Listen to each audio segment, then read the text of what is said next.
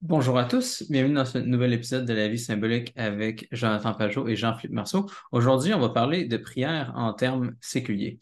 Euh, quelque chose qu'on n'a jamais abordé si directement dans le podcast en français. Euh, je l'ai fait quelques fois en anglais, puis il y a vraiment une genre de force présentement à parler de ça parce qu'il y a plein de points positifs de la prière dont on peut parler, puis qui sont reconnus maintenant de façon séculière. Puis après, ça prend pas grand-chose, je trouve, pour pousser les gens au complet jusqu'au bout à accepter la prière dans, euh, tous ces aspects.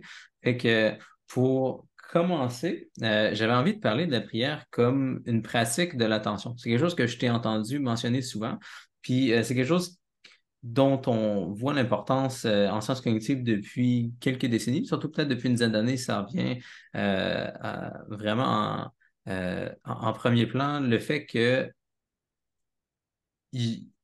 ben, même des gens séculiers ils vont remarquer qu'il y a beaucoup de problèmes mentaux qui arrivent parce que, même sans que ce soit des problèmes mentaux carrément graves cliniquement, mais juste beaucoup de difficultés qu'on a à cause qu'on n'est pas capable de contrôler notre attention. Puis on a des machines même qui exploitent notre attention, qui attirent dans plein de directions. Euh, puis des gens qui vont faire euh, du mindfulness, de, la, pleine conscience, d'autres pratiques comme ça pour pratiquer leur attention. Mais ça, c'est un aspect qui est dans la prière aussi. Oui, c'est ça. C'est-à-dire comme tu dis, j'ai l'impression que le monde séculier, dans le fond, il revient. Il fait, il a fait un, euh, honnêtement un 360 là, depuis le début. C'est-à-dire, à un moment donné, il y avait une, approche à la prière où on disait que c'est juste de la superstition, que c'est comme demander au Père Noël, que c'est comme parler, qu'il y a quelque chose de ridicule. Mais comme tu as dit, le fait que la question d'attention devient de plus en plus euh, à l'avant-plan, dans la, même dans la pensée séculière, le fait que les gens pratiquent la méditation et tout, tu vois que les gens sont capables maintenant de comprendre que un des aspects probablement de la prière qui est important, c'est juste ça, comme tu dis, c'est juste de euh, porter ton attention sur un point particulier, puis de garder ton attention sur ça. Euh, mais ce n'est pas juste un point quelconque, mais c'est l'idée aussi de porter ton attention sur quelque chose qui est plus élevé, qui est plus haut dans une hiérarchie d'attention, on pourrait dire. Fait que, tu peux être distrait par les, par les, choses qui t'arrivent. Tu, peux, tu par exemple, tu penses à tu es en train de travailler, puis il y a quelque chose de gossant qui se passe ici, il y a quelque chose d'énervant ici. Euh, tu essaies, de ne pas porter attention à ça, puis de, porter, de garder ton attention sur la tâche que tu accomplis. Quand tu conduis, il faut que tu sois capable de garder ton attention suffisamment sur la route pour faire la chose. Bien, cette pratique-là, tu pourrais, tu peux la, la, faire de façon euh, juste normale dans la vie de tous les jours, mais la prière, c'est vraiment le plus haut niveau d'attention que tu peux avoir. C'est-à-dire, quand tu pries, un, tu portes attention à ce qui transcende les distractions à ce niveau-là. Deux, tu vas aussi porter attention à euh, avoir de la gratitude, par exemple, pour les choses qui sont, qui sont bonnes, les choses que tu reçois. Euh, regretter les choses que tu que n'aurais pas dû faire ou tout ça. c'est comme si, en portant attention sur, la, sur l'aspect suprême, ce que ça l'amène, c'est une gratitude envers les choses que tu as et à la fois, tu peux, tu t'observes, tu vois les, les la façon dont tu manques par rapport à l'attention que tu devrais garder sur la chose la plus haute. C'est totalement cohérent. C'est-à-dire quand, quand tu, euh, quand tu euh, fais une tâche, puis là, tu es distrait, bien là, tu t'en rends compte, puis tu essaies de revenir à ta tâche. Mais c'est la même chose, disons, au niveau éthique, au niveau moral, au niveau de la plus haute possibilité de l'être humain, d'être la meilleure personne qui peut être. Bien, c'est ça aussi, d'avoir ses yeux vers le haut, vers Dieu. Bien, ça, ce que ça fait, c'est que ça t'oblige à, à, à, réaliser comment tu es distrait, on pourrait dire, sur, euh, vers cette chose-là. Parfait. Ça, c'est juste c'est un, aspect, c'est un aspect qui amène à, disons, qui est lié à l'attention. Il y a plusieurs aspects de la prière qui sont, qui sont importants, qui sont un peu, euh, euh, qui sont un peu sur le côté de ça, mais disons, au niveau de l'attention, c'est la meilleure façon de, le saisir. Aussi ensemble, ça, c'est important. Tu sais, quand on parle souvent de l'idée d'aller à l'église, c'est que tu vas à l'église, mais l'idée aussi de porter attention ensemble sur la même chose, euh, c'est extrêmement important pour qu'on existe en tant que groupe, en tant que famille, en tant qu'équipe, en tant que société. Puis l'idée de porter son attention sur ce qui est le plus haut ensemble, ben, ça nous attache ensemble envers quelque chose qui est indiscutable, on pourrait dire, dans, dans l'optique où c'est pas, pas une valeur secondaire. C'est pas, on est ensemble pour faire plus d'argent, on est ensemble pour gagner la game. les deux équipes de football qui, qui vont chicaner ensemble dans un match, qui vont porter leur attention là-dessus, ben, ils pourraient être ensemble à l'église puis porter leur attention sur quelque chose de plus haut qui va les unir, en fait. Oui, je t'avais déjà entendu dire euh, aussi le fait qu'on est ensemble à prier euh, dans la même direction, mais en plus, on prie les uns pour les autres. C'est aussi une façon qu'on va se souder ensemble, on, se pratique à porter de l'attention aux autres personnes autour de nous, puis on sait aussi que les autres portent attention vers nous. C'est quelque chose qui va nous souder, puis après, ben, ça va avoir une répercussion en dehors du contexte où on priait. les gens se rassemblent, mettons, le dimanche ensemble pour prier, la famille se rassemble, mais après, ça va découler sur le reste de la semaine qu'on pense ensemble aussi. Il doit y avoir un certain genre de cohérence entre ce qu'on fait cette journée-là, cette occasion-là, puis le reste de nos interactions pendant la semaine aussi mais c'est intéressant, tu sais, c'est intéressant.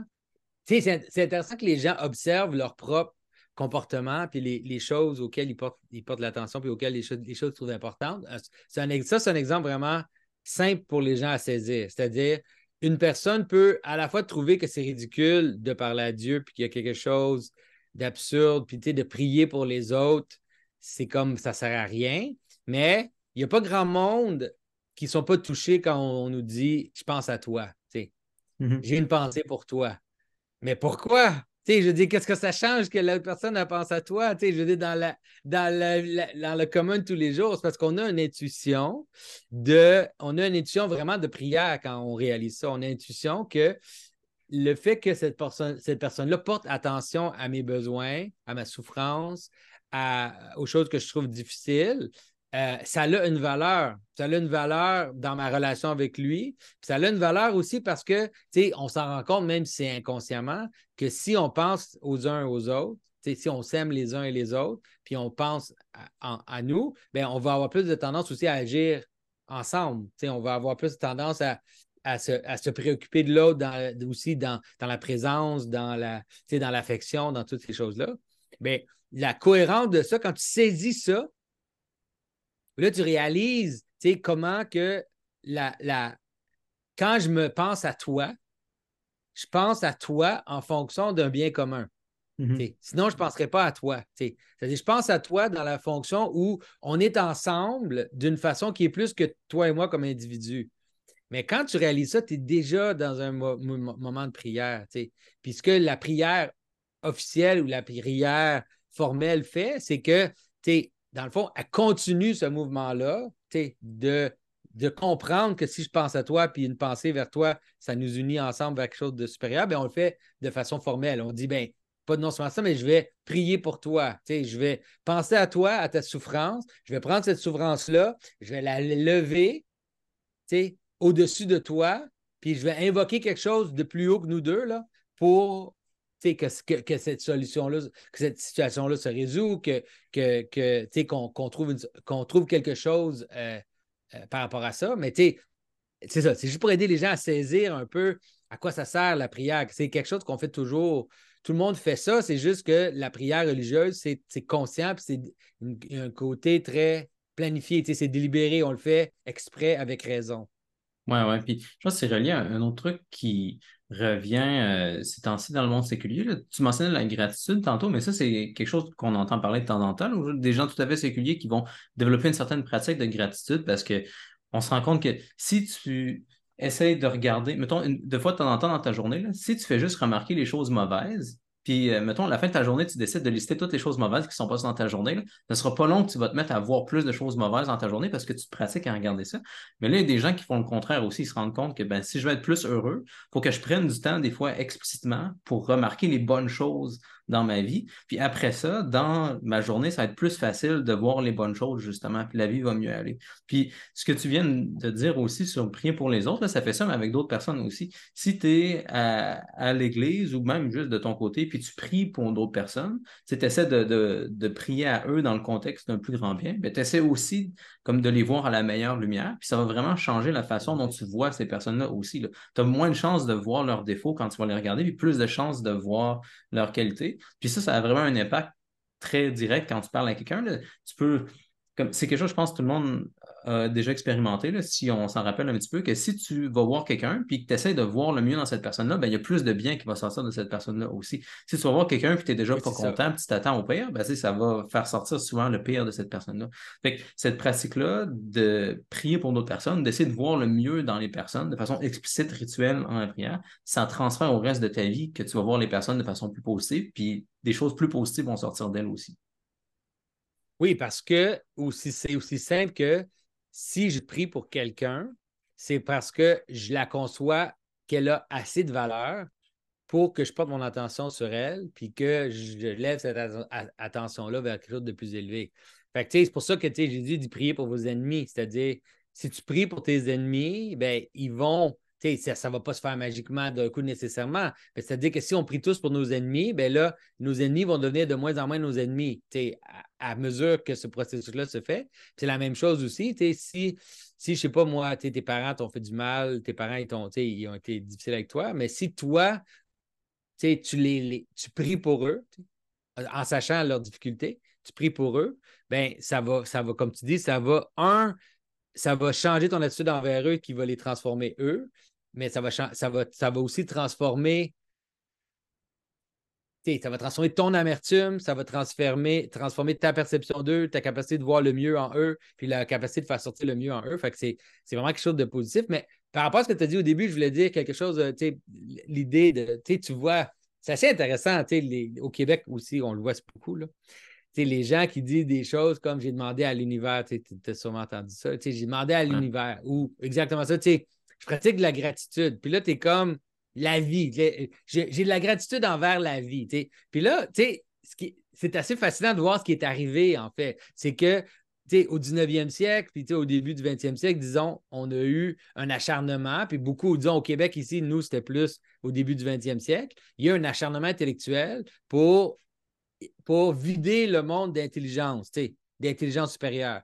de dire qu'il n'y a pas d'intelligence dans, le monde, il n'y a pas de Dieu, il n'y a pas d'ange, il n'y a pas de. Y a, pas de que, c'est pas ça la meilleure façon de comprendre le monde. la meilleure façon de comprendre le monde, c'est par des processus mécaniques, des, des, molécules, des, atomes, des forces, puis des relations de force entre la matière. Puis là, on arrive au bout de ça. Puis là, tout d'un coup, les gens réalisent qu'on ne peut pas si on agit comme ça, on tombe dans un nihilisme profond. Et donc, là, ils se mettent à utiliser des techniques qui prend pour acquis qu'il y a, qui utilisent les méthodes d'intelligence pour avoir une meilleure vie, mais continuer de prendre pour acquis comme s'il n'y a pas d'intelligence. Fait que là, on dit, j'ai demandé à l'univers. C'est quoi? À qui tu demandes? C'est quoi? On ne demande pas à des choses. On demande à des personnes. quand on s'adresse à quelqu'un, quand on parle, l'intelligence, c'est, entre les personnes. Fait toi, tu dis, je ne veux pas concevoir qu'il y a des êtres personnels qui sont plus élevés que moi, mais je vais demander à l'univers. Puis après ça, je ne veux pas avoir de la. Parce que quand on a de la gratitude, on a de la gratitude envers les gens. on a de la gratitude que quelqu'un m'a donné quelque chose, qu'on que est gratitude pour l'amour, pour la compassion, pour toutes les choses qu'on reçoit. Puis là, tout d'un coup, c'est comme quand tu dis j'ai la gratitude à la vie, il n'y a personne pour recevoir ta gratitude. Il n'y a personne qui la reçoit. Fait ça se peut que ça peut t'aider un petit peu, mais il y a comme une sorte de, contradiction de performance dans, dans, ce qu'on fait. Puis j'ai l'impression que ça serait pas, tranquillement, il, faut que les gens commencent à, voir qu'est-ce qui se passe, ce qu'ils font. Puis que finalement, ils conçoivent la nécessité d'agir envers la vie, envers la réalité, envers l'univers, avec des mécanismes intelligents, mais sans, concevoir que l'intelligence est un des principes qui, qui manifeste le monde, bien, ça devient comme une sorte de. C'est comme une sorte de, comment on pourrait dire, c'est comme, un mensonge qu'on se raconte, là, où on, on, se fait accroire des choses. Euh, Puis, on nous a dit, on nous a dit que, les gens, les chrétiens, ils se faisaient accroire des choses. Mais quand on fait des choses comme ça, on se fait encore plus accroire des choses. C'est comme on fait semblant qu'il y a quelqu'un pour recevoir notre gratitude, que quelqu'un pour recevoir nos, nos, requêtes envers l'univers. Euh, en tout cas, moi, je trouve, moi, que c'est vraiment une, Je trouve ça assez drôle qu'on se retrouve dans cette situation-là, puis qu'il y a des gens intelligents, des, des gens vraiment intelligents, éduqués, qui vont dire J'ai demandé à l'univers. Ouais, c'est vraiment naturel, on dirait pas ça. Est-ce que est-ce que tu as, une idée si c'est quelque chose qui vient comme dans notre contexte spécifiquement parce que les gens ont quand même, je sais pas, des loin dans leur conscience des souvenirs de la religion, c'était quoi, puis comment ça fonctionnait, ou bien c'est quelque chose comme qui émerge naturellement à ah, partir de. universel, ça existe partout, dans toutes les cultures, c'est un truc totalement universel. Puis les gens, même, c'est important de dire, vraiment, je vais vous le dire, c'est universel. OK? Parce que on a, on a des gens euh, des intellectuels récemment, dans les dernières décennies, qui ont voulu nous faire accroire que le bouddhisme, c'était une exception, que le bouddhisme, c'est non personnel, qu'il n'y a pas de divinité, tout ça, mais c'est juste pas vrai. C'est absolument pas vrai. C'est juste parce que vous ne connaissez pas des vrais bouddhistes. Là. Les bouddhistes, ils ont, ont, des dieux, des ancêtres, des, des, des, euh, des bodhisattvas, des manifestations, différents niveaux de manifestation, hiérarchie de manifestation, puis ils offrent de l'encens, ils, font des prières, ils font toutes les mêmes affaires que ta grand-mère catholique faisait. Euh, moi, je dis souvent que les, bouddhistes, en fait, ils sont plus comme ma grand-mère catholique que les gens qui se disent bouddhistes, surtout en Amérique aujourd'hui, que c'est vraiment un truc universel. Puis c'est vrai que dans, dans certaines voies du bouddhisme, ils ont la notion que le, le suprême euh, mouvement ou le suprême, l'endroit où les choses arrivent à leur sommet, que c'est le non-être, que c'est comme l'extinction de l'être. De euh, mais, mais en passant, c'est là dans le christianisme aussi, cette chose-là. C'est-à-dire, c'est pas l'idée qu'au plus haut sommet, il y a la, il y a la nature divine, qui est la noirceur divine, qui est comme le, l'espèce de, de, vide absolu. C'est pas quelque chose qui c'est quelque chose qui existe aussi dans les autres religions, même celles qui sont clairement qui ont clairement une théologie euh, euh, divine. C'est juste pour dire que l'idée d'invoquer, l'idée de demander, l'idée, mm-hmm. toutes ces choses-là, c'est universel dans toutes les, cultures du monde. Il y a quelque chose qui fait que puisqu'on est des êtres intelligents, euh, la meilleure façon d'engager la réalité au niveau de, notre humanité, c'est par ces méthodes-là. Oui, ça, me rappelle un truc que un certain genre d'études que j'avais entendu John Verwicki mentionner, là, où euh, en général, quand tu arrives face à un problème difficile, euh, souvent, si, mettons, tu donnes le problème à quelqu'un, puis tu demandes juste de le résoudre, puis c'est pas très bon. Mettons, disons que c'est 20% de taux de réussite. Euh, tu donnes le même problème à un groupe de personnes, là, le taux de succès va monter genre à 80% puis euh, mm-hmm. après ça, ce qui était le plus intéressant, c'est que là, il demandait mais pourquoi, comme, pourquoi est-ce qu'on est en meilleur quand on est en groupe? Puis euh, une des hypothèses qui semble être avérée, c'est que c'est pas nécessairement le fait qu'on soit plein de personnes, mais c'est le fait que quand on est avec d'autres personnes, on va comme se laisser prendre la perspective de d'autres personnes aussi. Fait que, il faisait le même genre de test, lui, il donnait un, puzzle à quelqu'un à, résoudre, puis là, il demandait aux gens de comme, se parler à eux-mêmes, comme s'ils parlaient à d'autres personnes, d'essayer d'imaginer un mentor dans leur tête à qui ils parlent, puis avoir une genre de conversation, ça ressemble pas mal à une prière. Tu as une conversation avec quelqu'un dans ta tête, puis en faisant ça, en fait, le taux de succès montait beaucoup. Là. Je pense pas que c'était autant que dans un groupe, mais c'était quelque chose comme, je sais pas, 60-70% Juste Le, fait de se pratiquer à prendre une autre perspective, ça nous rend meilleur pour résoudre plein, de problèmes qu'on a. j'ai l'impression que, même si euh, tu voulais être ce genre de bouddhiste-là qui dit que euh, la, comme au sommet de tout, c'est euh, le vide, c'est pas personnel, etc. Ça va quand même être avantageux pour toi dans ta vie d'essayer de dialoguer avec cette entité-là pour essayer de prendre sa perspective. Comme ce serait quoi la perspective ultime sur ma vie? Comment est-ce que je devrais agir? Comment est-ce que je devrais me voir si j'avais je, cette perspective-là? Puis en faisant ça, en fait, tu vas résoudre plein de problèmes dans ta vie mieux que si tu faisais pas cet exercice-là ça se retrouve quand même ben, en effet, ça, ben, ça devient inévitable. C'est pour ça aussi que, par exemple, même dans le bouddhisme, ils vont, l'exemple du Bouddha dans, la, dans, la, dans son histoire, ou l'exemple des bodhisattvas et de leur histoire, puis de leur, de leur, leur euh, manifestation, devient des exemples pour nous, c'est-à-dire devient des, des aides, donc, comme tu dis, se placer dans leur perspective peut nous permettre d'avoir de, de, se transformer. Puis ça, c'est. Ça, c'est pas rien de magique, là. C'est important de le comprendre. Comme tu dis, c'est quelque chose qui se passe euh, à tout point de vue quand, disons que on le sait, si, tu mets, disons, imagine un groupe d'enfants dans une école, dans une classe, si tu as un bon professeur ou si tu as des élèves qui sont vraiment excellents dans la classe, bien, ça va influencer tout le monde. Il va avoir comme, il peut avoir une sorte d'aspiration vers le haut, puis le contraire est vrai aussi, parce que il y a quelque chose dans la hiérarchie, comment que la hiérarchie s'installe, qui peut, pas toujours, mais qui peut en effet aspirer les gens vers une position plus élevée. Euh, ça, c'est sûr que c'est difficile pour les gens de, de saisir un peu. mais on peut le voir un peu des résidus là, dans, la, dans la, la, reine Elisabeth II. Il y avait un peu de ça dans, dans, elle, où les gens l'admiraient énormément, l'aimaient énormément. Puis juste son, sa présence, juste le fait qu'elle existait mm-hmm. dans le monde, pour eux, c'était comme un gage de quelque chose de possible, une façon d'être qui est noble, une façon d'être qui est, qui, qui, qui, qui est honnête, qui est. Puis ça devient comme une sorte de, standard dans lequel on peut se placer. Fait qu'on, par, avec, par notre amour envers cet idéal-là, ben, on arrive à se placer sous la personne, mais aussi en même temps, comme tu dis, dans la perspective de la personne. On, comme un peu, on pourrait dire, on, se juge à travers les mm-hmm. yeux de cette personne-là.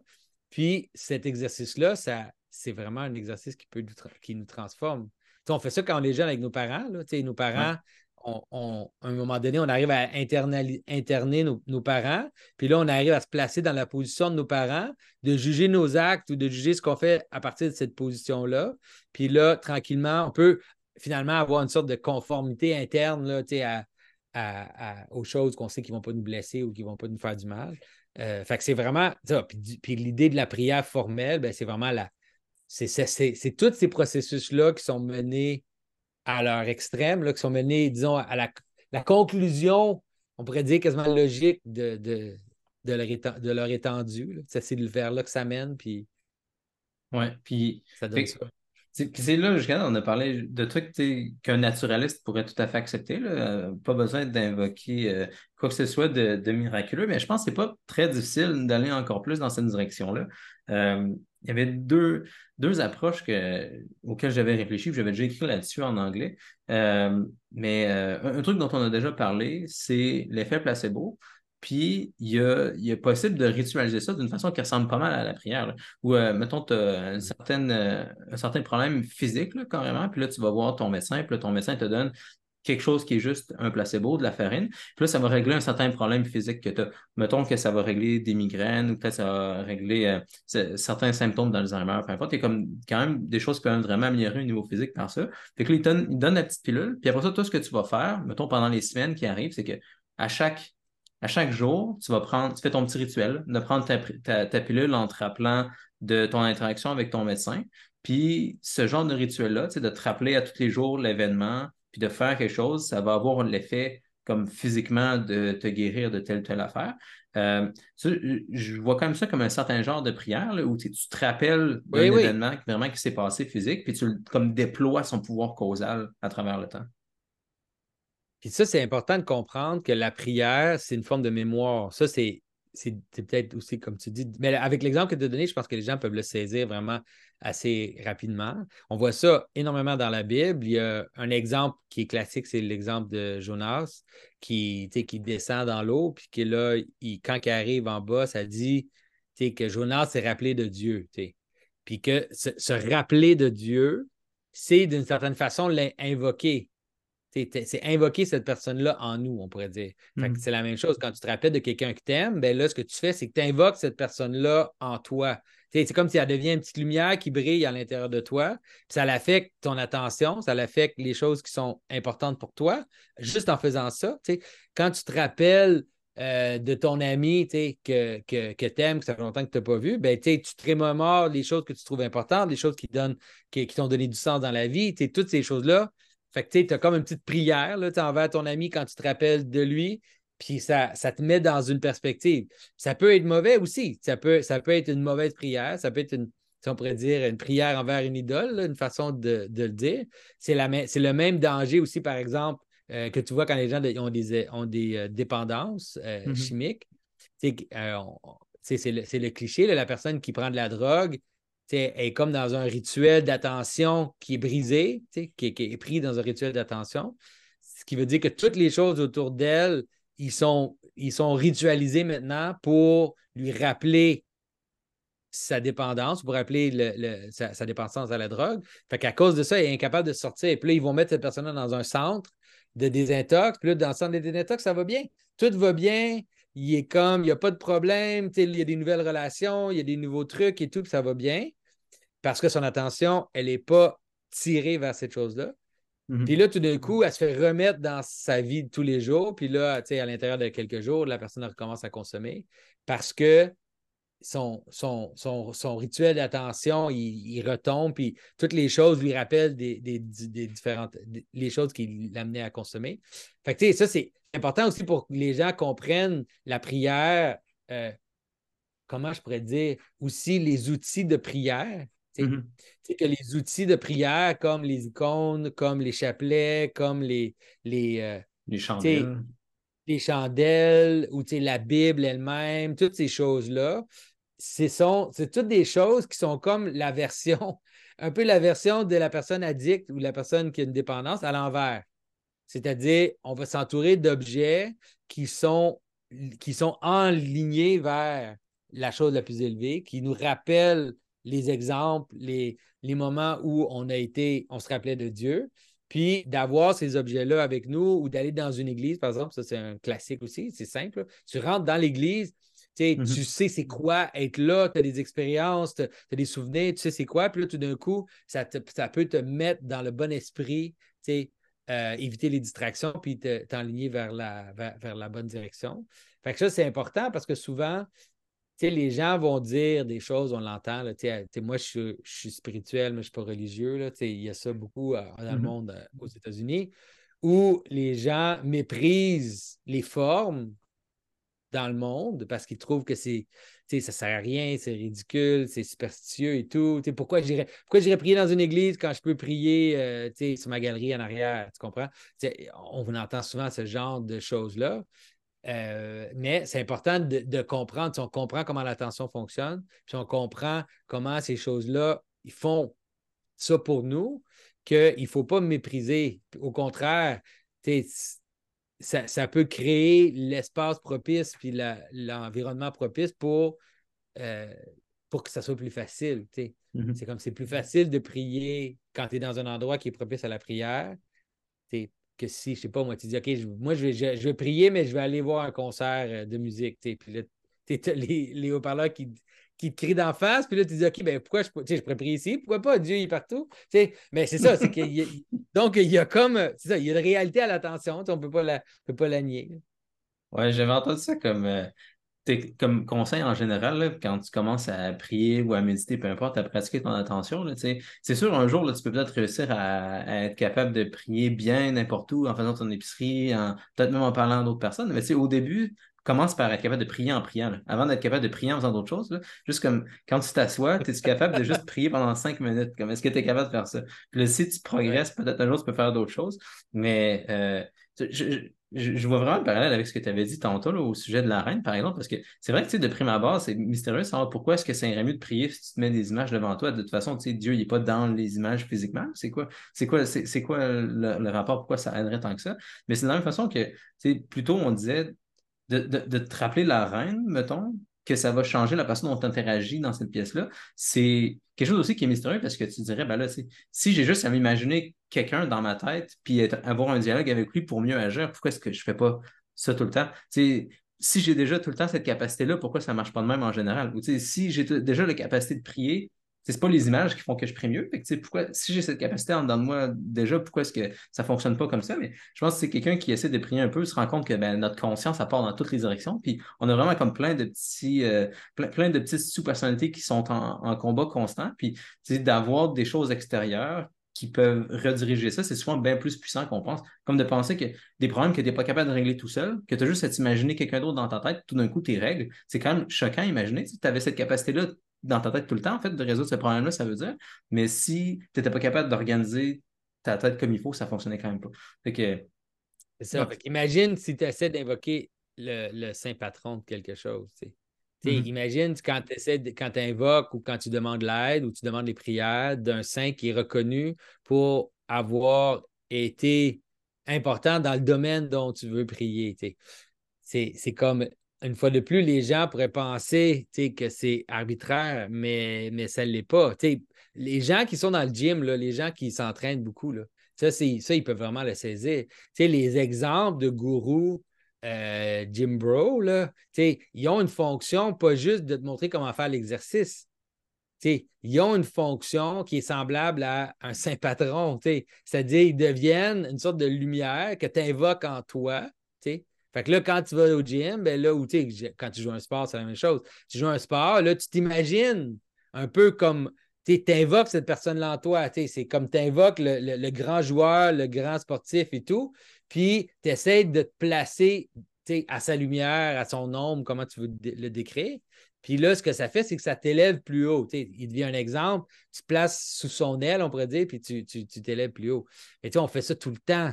ça ne devrait pas être bizarre pour les gens quand on le fait de façon explicite. Puis quand c'est vraiment des, gens qui ont démontré la vertu, qui ont démontré des, des, caractéristiques qui s'apprêtent à Dieu, là, des caractéristiques qui les approchent de Dieu, ben, c'est normal qu'on les, qu'on les invoque puis qu'on se place sous leur aile. Pas parce qu'on pense qu'ils sont le Dieu absolu, pas, pas plus que quand toi, tu t'imagines euh, ton sportif préféré quand tu joues au soccer. C'est comme il n'y a pas. C'est pas plus. Ça pourrait être ça. Ça pourrait. Il y a des gens qui pourraient aller trop loin, puis à un moment donné, il y a comme une sorte d'idolâtrie qui s'installe, même à tous les niveaux. Là, les mm-hmm. gens euh, mais le processus lui-même est inévitable. Il faut juste honnêtement, l'idéal, c'est juste que ça soit transparent. C'est-à-dire que quand moi, c'est pour ça aussi que même on a l'analogie, disons, dans la Bible, entre mon Père et le Père divin, entre mon, Père terrestre et mon Père céleste, c'est que en, en invoquant mon Père terrestre, puis en en comprenant la façon dont il, a, été une autorité sur moi, qui m'a élevé, qui m'a aimé, tout ça, ben, j'arrive à m'élever puis à aller vers mon vrai Père qui est le Père céleste. C'est ça l'espèce d'ordre de, prière, mais c'est juste important pour les gens de réaliser que ce genre de geste-là ou ce genre, ce genre d'attention-là, c'est quelque chose qu'on ne peut pas éviter, qu'on fait tout le temps. Oui. Puis, ça, je serais il y, a, moyen de pousser aussi les naturalistes quand même loin, je pense, en marquant. Il y a des choses, des, fois, les effets causaux que ça va avoir, euh, de se rappeler un certain événement, ce ne sera pas quelque chose qui est comme si facile à expliquer. Comme l'effet placebo, c'est très bizarre. On ne sait pas vraiment comment ça se fait que ça marche. Puis il y a des exemples documentés qui sont très bizarres, que les gens comme essaient d'ignorer un petit peu parce que des fois, c'est vraiment étrange. Il y avait une histoire d'un gars des années 60, je pense, Mr. Wright, euh, que lui, il avait vu dans le journal, je pense, euh, un certain remède qui euh, pourrait euh, régler son cancer complètement. Il avait un cancer super grave, il avait comme très peu de temps à vivre. Puis là, il demandait à son médecin d'y donner ce remède-là. Son médecin, il savait très bien en fait que ça ne marchait pas, cette histoire-là. Mais euh, il a décidé de le faire pareil parce que de toute façon, il allait mourir. Hein, puis... Fait que finalement, il, a donné. Puis le gars il était tellement convaincu que ça a marché que ça a fait un placebo comme sa tumeur a disparu. Il y avait une grosse tumeur, puis elle a juste comme tout disparu. Puis euh, après ça, plus tard, le gars, à un moment donné, il a comme réalisé les journaux, quelque chose comme ça. Puis il a appris que finalement, ça ne marchait pas, ce qu'il avait lu. Comme c'était un. Euh, il ne fonctionnait pas. Ça ne marchait pas. Fait que là, qu'est-ce qui s'est passé? Ben, sa, sa tumeur a réapparu, puis il est mort comme super rapidement. Pour le vrai? Ouais. Ouais. ouais. Fait que... Oh! My goodness, that's dark. Ça, c'est vraiment sombre. Je pensais pas que ton histoire finissait mal. Je pensais qu'elle finissait bien. Désolé, Jonathan. Oui. Mais. Non, non, mais c'est, mais c'est, mais c'est sûr que c'est vrai. Les... Je pense que même, comme tu dis, au niveau physiologique, ils s'en rendent compte que. C'est pour ça qu'ils disent, les gens qui s'entraînent beaucoup, ils vont dire des choses comme ça. Ils vont dire imagine-toi en train de faire les répétitions. Parce que juste de t'imaginer en train de faire les reps, ça va carrément ça va faire, ça va en, petite dose, ça va faire comme si tu t'entraînais. Fait que juste penser que tu es en train de faire les exercices, ça peut te, faire partie de ton, euh, ton processus, te mettre en forme. c'est assez incroyable quand tu réalises ça. Fait que tu peux imaginer que les anciennes sociétés, ils saisissaient ça beaucoup mieux que nous. Ils saisissaient mm-hmm. vraiment parfaitement. Puis, puis, puis c'est ce qui explique aussi leurs différentes pratiques, là, que ce n'était pas, euh, pas arbitraire. Ouais, puis ça, fait que comme je trouve on a besoin, on peut pousser les naturalistes un peu plus loin, comme à comprendre. C'est la prière, il y a tous les Ouais. effets tout à fait séculiers qu'on a mentionné tantôt, de pratiquer l'attention, tenir avec d'autres personnes, etc. Mais c'est qu'il y a des pouvoirs causaux, irréductibles aussi, où ça semble aller directement dans le physique. Je ne serais pas surpris que ça, ça puisse arriver tout à fait. Euh, on, on, a déjà des exemples de ça dans la médecine. Non, mais de toute façon, les gens, il faut. Tu sais, euh, comment je peux dire? OK, de toute façon, on a déjà parlé de ça, je pense. Là, mm -hmm. Mais sais, l'idée que l'intelligence affecte le monde physique, il faut juste que les gens arrêtent de penser que c'est un, un, gros deal. C'est quelque chose qui arrive tout le temps, quelque chose qui se passe à tous les jours. À, à, chaque fois que tu demandes à quelqu'un de faire quelque chose pour toi, puis il le fait, ça, c'est carrément une prière qui se manifeste dans ta vie. C'est-à-dire, il n'y a aucun lien causal entre moi qui. Un lien causal mécanique entre moi qui demande mm -hmm. mon fils de m'apporter un verre d'eau puis le verre d'eau qui apparaît sur, sur ma table. Non, mm -hmm. on l'expérimente à tous les jours. Puis on, on on n'est pas surpris quand ça arrive, quand on demande à quelqu'un de faire quelque chose, puis ça, ça arrive, on n'est pas surpris. C'est quand on, euh, quand on appelle la police, puis la police, elle vient, puis là, elle arrête le criminel ou elle fait, elle fait la chose qu'elle doit faire, ou quand tu appelles les pompiers, puis les pompiers viennent, puis là, ils éteignent le feu dans ta maison, on n'est pas surpris de ça. Mais une fois que tu comprends que ce processus-là, non seulement il est possible, mais il est inévitable dans la vie, bien, il faut être capable d'amener cette logique-là plus loin. T'sais. Puis comme j'ai dit aussi, de, de, de, réaliser que de réaliser que l'intelligence, c'est une, une des structures dans l'univers. C'est ce qui structure l'univers.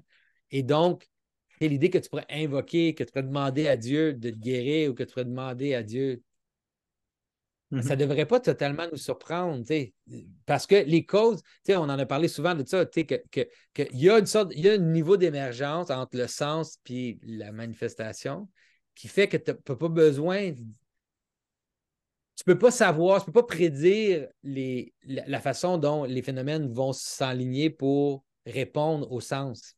Mm-hmm. Ça, c'est vrai autant dans ton cerveau que c'est vrai à chaque fois que tu utilises le sens. Mm-hmm. Et à chaque fois que tu utilises le sens comme cause, tu ne peux pas totalement prédire la façon dont les, les, les phénomènes vont s'aligner vers ça. Mm -hmm. fait... Un exemple auquel je pense souvent, c'est quelqu'un qui fait des maths. Je vais te curieux de voir qu'est-ce que tu penses de ça aussi, parce que c'est moi clair d'avoir l'aspect ouais. personnel de ça. Là. Mais je trouve ça toujours fou à, à toutes les fois que j'y pense que quand on réfléchit à quelque chose d'abstrait, mettons comme le théorème de Pythagore, là, on réfléchit à une vérité qui est éternelle en dehors de l'espace et le temps. Il n'y aurait pas d'univers physique, ça existerait quand même, le théorème de Pythagore.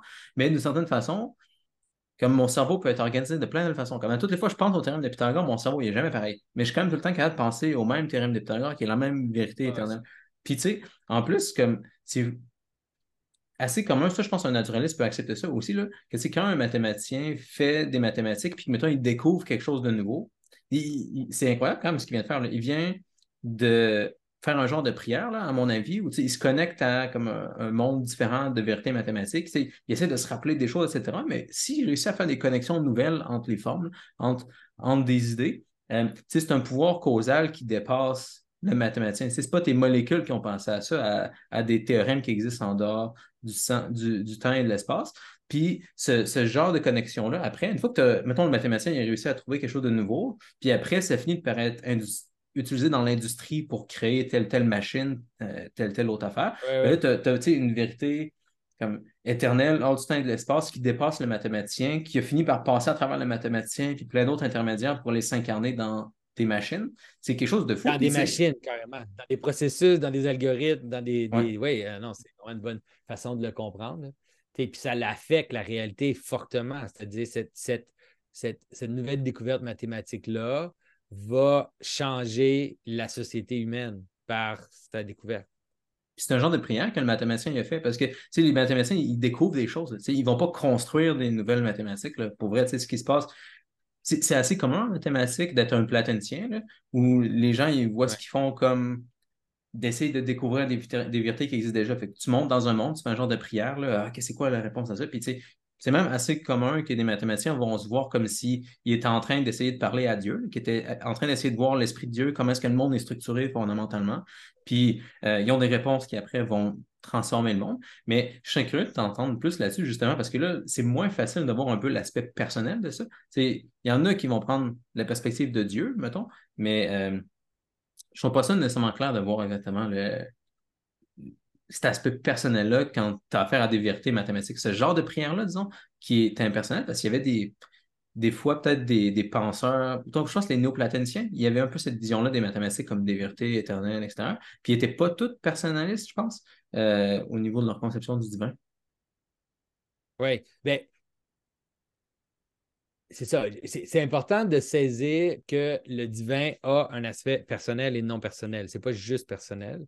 Et puis l'intelligence aussi, à notre niveau, elle a un aspect personnel et non personnel.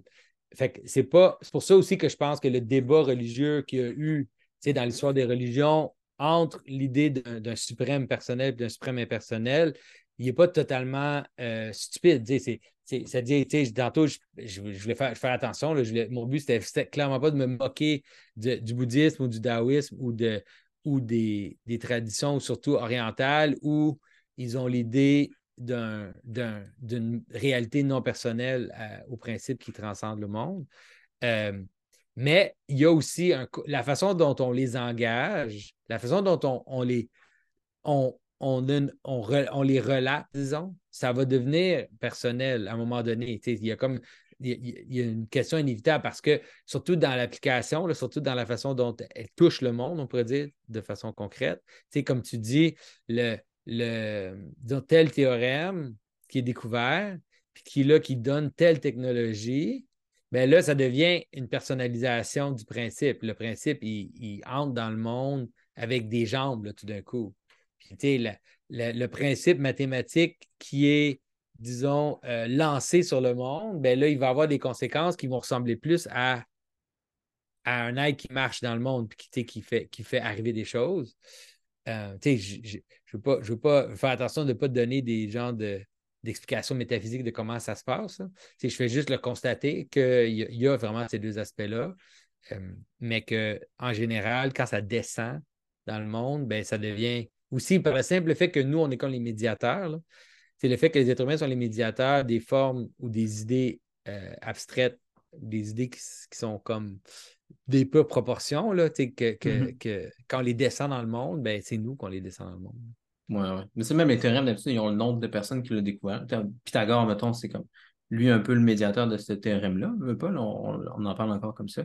Mais c'est bon. Euh, ça fait pas mal le tour de ce que je voulais dire sur la prière. On a couvert plein d'aspects. C'est très ben concret, psychologiquement, des bienfaits, puis aussi comment ça se fait que ça peut avoir des effets causaux euh, irréductibles directs euh, dans la matière.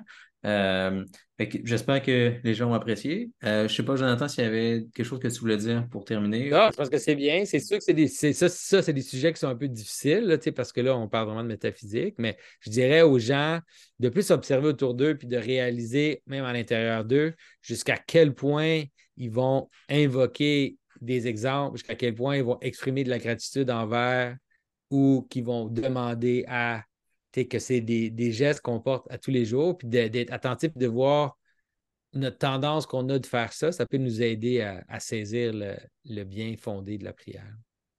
Parfait. Bon, merci Jonathan, puis merci tout le monde. On se revoit dans quelques semaines pour le prochain épisode. Merci. Salut.